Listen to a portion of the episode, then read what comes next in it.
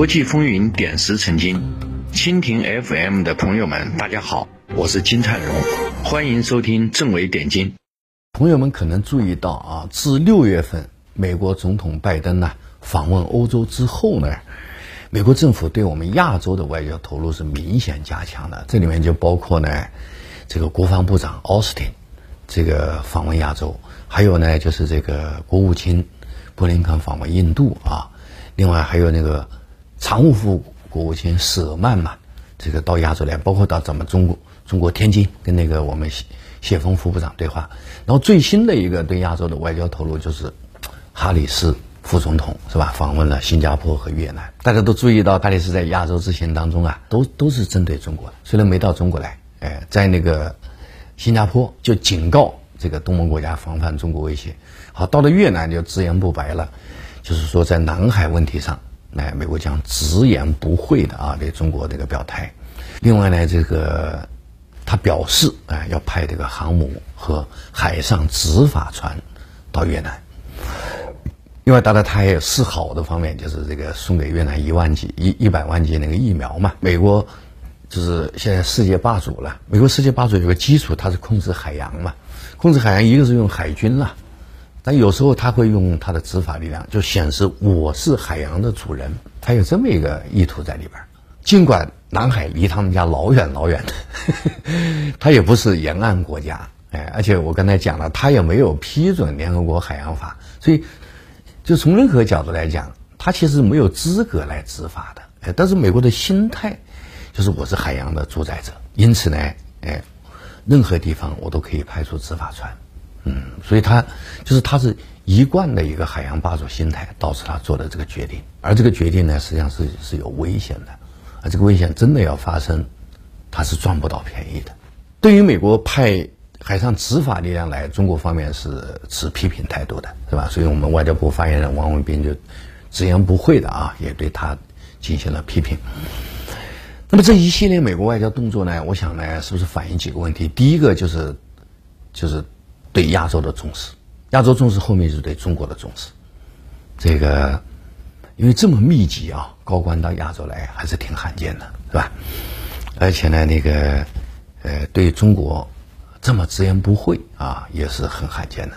哎，所以重视亚洲，呃，后面反映了重视中国，这是这是很直白的啊。当然，就是他这一系列动作有多少成效呢？其实是存疑的，也是一个大大的问号。我看新加坡的一些报纸啊，《联合早报》啊，这个还有其他的一些那个媒体呢。他们评价总体来讲，觉得美国这一系列的这个外交投入对亚洲影响很小。这个基本上啊，亚洲国家还是中立。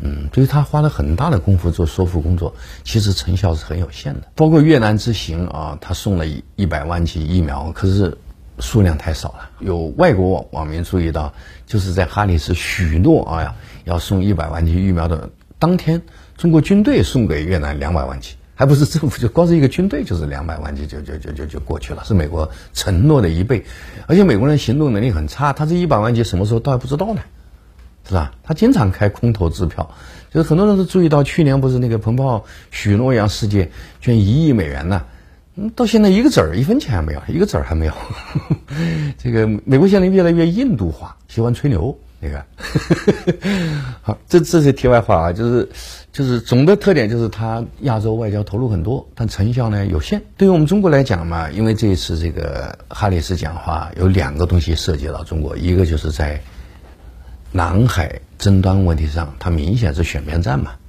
是吧？卷入到这个冲突，这个我们要警惕。再一个就是，他要派那个海上执法力量来，这个里面是有危险。现在中美之间海军之间有这个叫海上行为规则的这种默契，哎，有文字的共识，哎，但是海上执法力量现在是没有的，所以这里面酝酿着危险，酝酿着冲突，是吧？如果两国执法力量发生了冲突，那会引发这个后面的支持的那个军事力量的冲突吧。这个挺危险的，而且从中国的角度来讲，美国有什么理由到亚洲执法呢？他又不是，又不是那个南海的沿岸国家，而且美国也没有批准这个联合国海洋法呀，所以他凭什么来执法呢？所以从中国角度来讲啊，哈里斯这个表态啊，肯定是有问题的，是吧？他没有法理依据啊，而且这样一种新的力量到中国周边来，引发冲突的可能性上升了，是吧？所以，哎，这个事儿不是个好事，是很负面的一个事儿。所以我看那个越南呢，目前表态还是挺暧昧的，越南并没有明确的表示欢迎美国执法力量来，因为他也知道这里面有危险。越南总体来讲还是很成熟的一个国家，他也不太愿意被美国当当枪使。是不是大家注意到哈里斯到的时候啊，越南国家领导人当天就见咱们国家大使嘛，就表态了，哎，越南不会被别的国家用来对付中国的，对吧？那个，所以实际上哈里斯这一串动作吧，效果并不大。这个，还有中间还有一点尴尬啊，就是哈里斯在新加坡，在越南。他们，每个地方好像记者都问他那个，就阿富汗的事儿，就撤得这么狼狈，哎，然后后来该怎么办啊？然后好像表现很糟糕，呃，就是你像在，我记得是，就是美国记者问他说那个，哎呀，撤军很混乱，然后那个这个为美国服务的阿富汗人前途未卜，哎，他反应是笑，大笑啊，因为这个把美国人气死的呀，所以。我的直觉就是，呃，美国虽然对对亚洲啊外交投入很多，很重视，但是截止到目前成效并不好。那具体落实到哈里斯副总统最近这一次访问呢，我的直觉就是他不是很了解外交，讲话不是很得体，做的事儿也不是很得体，表演性质多，然后还跑去看那个麦卡因参议员的那个纪念碑，对吧？那现在又引发了那个共和党人嘲笑嘛。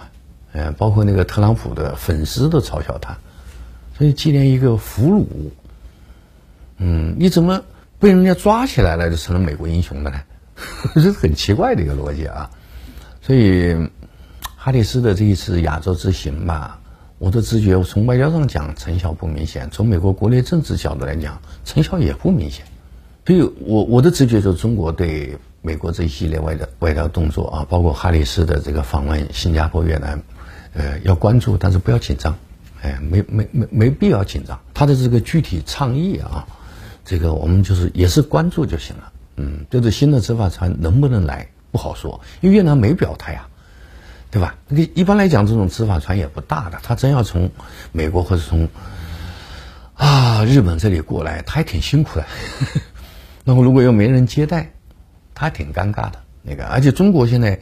在南海、在东海的执法力量是非常强的啊！真的，他的船要来，嗯，要惹事儿啊，我觉得他也赚不到便宜。